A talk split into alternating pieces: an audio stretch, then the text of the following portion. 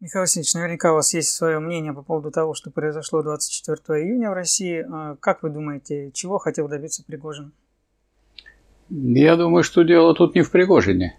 Пригожин добивался того, для чего он создавал свою частную компанию.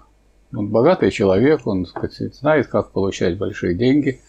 Мы знаем, что по сообщениям, которые у нас были в это время, ну, здание, где размещалась контора Пригожина, припаркована белая машина, в которой 4 миллиарда только рублей. То есть, если у нас до этого все время, так сказать, везде пихали так называемую приватизацию, когда уже 10 раз все приватизировано, переприватизировано, и вместо того, чтобы думать, как э, построить экономику, как все-таки экономику, э, основанную на крупной промышленности, крупном производстве, хотя бы в монополистической форме. Но вместо этого, значит, мы уже видим, как уже продали э, весь наше предприятие, которое производит алюминий. Вот. Теперь наши электростанции сибирские, которые создавал народ э, и которые требовали огромных затрат, они как-то перекочевали к американцам и к другим деятелям из других стран.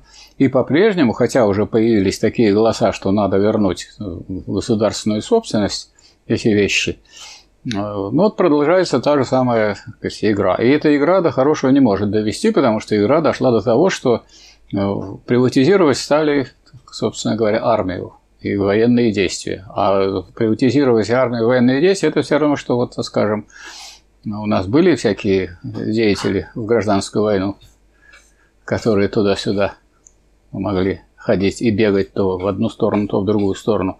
Дело в том, что если это частная компания военная э, ориентируется на прибыль и на получение денег, то она, естественно, не особенно э, бережет жизни тех, кто в нее приходит, а в то же время она получает большие-большие средства от тех э, затрат, которые она делает. Поэтому я думаю, что наши граждане, я имею в виду э, руководство страны, заигралось в приватизацию. Вроде бы э, порядочные люди, такие как э, председатель Следственного комитета, уже высказали, что нам нужно национализировать отрасли промышленности государственной, важнейшие предприятия. В это время опять выскочили тот же Греф, значит, э, представители экономического блока, что надо приватизировать, давайте проведем приватизацию, то есть давайте еще, сказать, будем этого змея э, частной собственности, причем частной собственности, ну, той, которая действовала в периоды раннего капитализма. Потому что если вы берете современный капитализм, возьмите американский, возьмите французский, возьмите западно-германский, они все построены на крупной монополизированной промышленности. А здесь пытаются опять так сказать, э, насадить мелкие предприятия и по возможности продать. Это понятно. А вот сам Демарш для чего был предпринят? А сам Демарш э, представляет собой выражение этого. Я считаю, что это вот когда начинают двигаться в этом направлении, должно было к этому привести, потому что стали приватизировать армию. Мало того, что приватизировали экономику, еще и армию, а это должно было привести к столкновению интересов. Оно и привело. А в чем разница их интересов? Разница их интересов в том, что а, сказать, у, э, сказать, задачи, которые поставлены в спецоперации, состоят в том, чтобы бороться с американским фашизмом во внешней политике, как я понимаю. Хотя я не очень не видел, чтобы такую формулировку давали. Потому что, дескать, вот мы ведем там, сказать, защищаем. Так а что мы ведем? Что мы хотим получить? С кем мы столкнулись? Мы же не с украинцами столкнулись. И это сразу стало видно, когда со всех сторон э, из НАТО э, идет помощь, причем помощь и денежная, и военной техникой. Как он так в чем столкновение интересов? Столкновение интересов э, в том, что здесь, скажем, Украина после 2014 года, после ликвидации законной власти Януковича, который хоть и законный, но уже ничем не управлял, и, так сказать, его легко свергли, и он сидит сейчас в Москве и законные. А вот, сказать, там появилась незаконная власть, и эта незаконная власть выполняет распоряжение НАТО. Поэтому столкновение идет э, НАТО с Россией. НАТО, так сказать, решило э, подвинуть дальше так сказать, границу ну, поближе к России, так сказать, причем если не подвинуть ее э, юридически, то подвинуть на практике.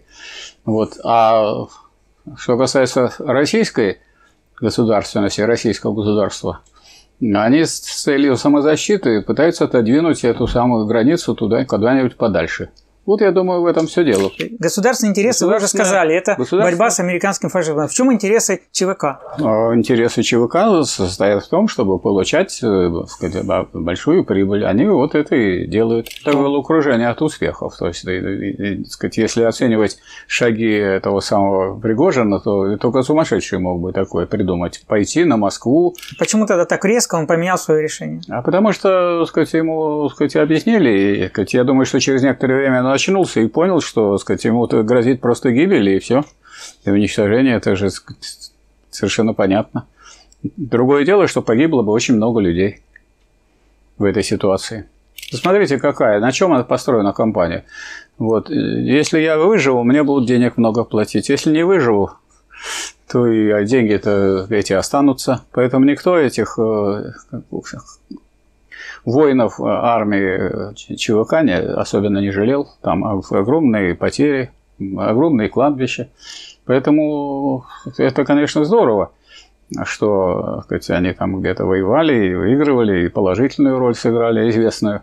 Но такая организация армии совершенно недопустима. У них нет никакой цели, нет никакой задачи, кроме одного. Значит, есть некоторый капиталист, Э, этот самый Пригожин, он получает э, баснословные э, деньги, и чем дальше развиваются эти события, тем чем больше у него, так сказать, влияния и силы, тем больше денег он получит. А вот от кого все. он получает деньги? Он же ведь, раз он работал сказать, на государство, значит, видимо, государство ему платило. А кто же ему должен был платить за эти военные действия? У него же нет никаких собственных целей, как бы у частной компании. Частную компанию наняли для того, чтобы она выполняла определенные задачи. А потом она набрала известную силу и большое количество денег. Решила, что она может и без государственных чиновников, даже таких как министр обороны и начальник генерального штаба, может без них обойтись. Ну и, соответственно, тогда и денег больше получит. Такое понятие, как частная военная компания, это что вообще? Это, это это, нормально это? Это совершенно ненормально для условий, для условий, когда имеется государство.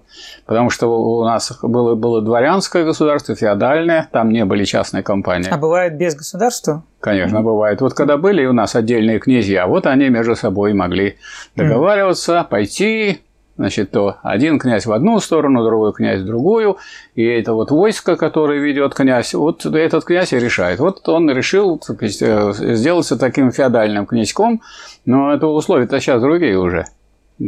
Только без, без государства и без государственной машины, без государственной промышленности здесь не выиграешь. Поэтому он был весьма и весьма с этим совсем связан, кричал, что его плохо снабжают, а потом решил уже решать вопрос о том, кто должен руководить всей э, операцией и кто должен быть начальником генерального штаба. Ну, допустим, Шойгу он сначала сказать, выступал против него. Потом ему уже и сказать, Герасимов уже не годится. То есть видно было, что человек это сказать, э, сошел с ума. У него было окружение от успехов. Причем... Будут его судить или нет, на ваш взгляд? Я думаю, что не будут. Почему? Не будут, потому что так, э, сказать, договорились. Да, договорняк имеет место быть, поскольку, поскольку сказать, это выгодно и тем, и другим.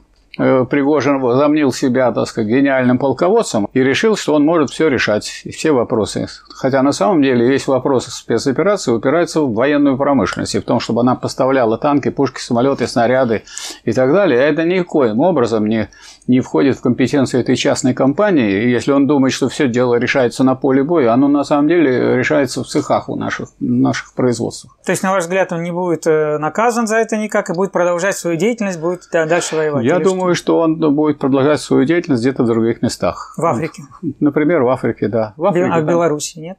Роль Лукашенко какова? Почему Лукашенко был брошен на эту амбразуру?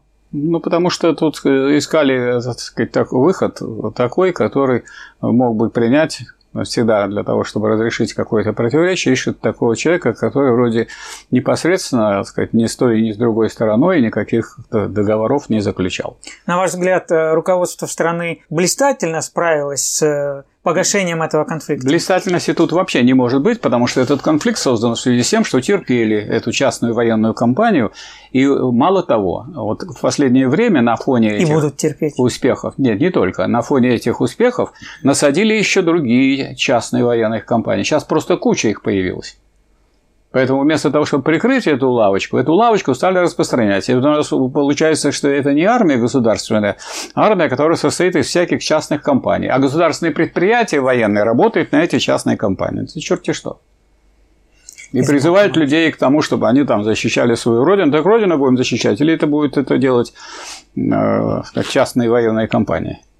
То есть э, в условиях империализма современного это вообще так сказать, дикость, можно сказать, что это люди, которые живут в прошлом веке. И те, и свыше, и ниже. Ведь он же действовал на законном основании, так сказать, ему позволяли это делать. То есть вы сами создали такие условия, при которых может действовать такая компания. Не одна, их много – их много, другое дело, что она более развитая, более шумная. Но есть и другие частные компании. А теперь, значит, если кого-то будут набирать, будут набирать, наверное, обжегшись, так сказать, на молоке, будут набирать, э, соответственно, хоть и на коммерческой основе, на государство, а вовсе не какие-то частные компании. Хорошая идея набирать в частную военную компанию э, людей из мест заключения. Нехорошая. Нехорошая. Нехорошая нехорошее, потому что как себя поведут, уголовники, они ведут себя как уголовники. Поэтому если их посадили сидеть в тюрьму э, за дело, то, в общем, идея тут не очень хорошая.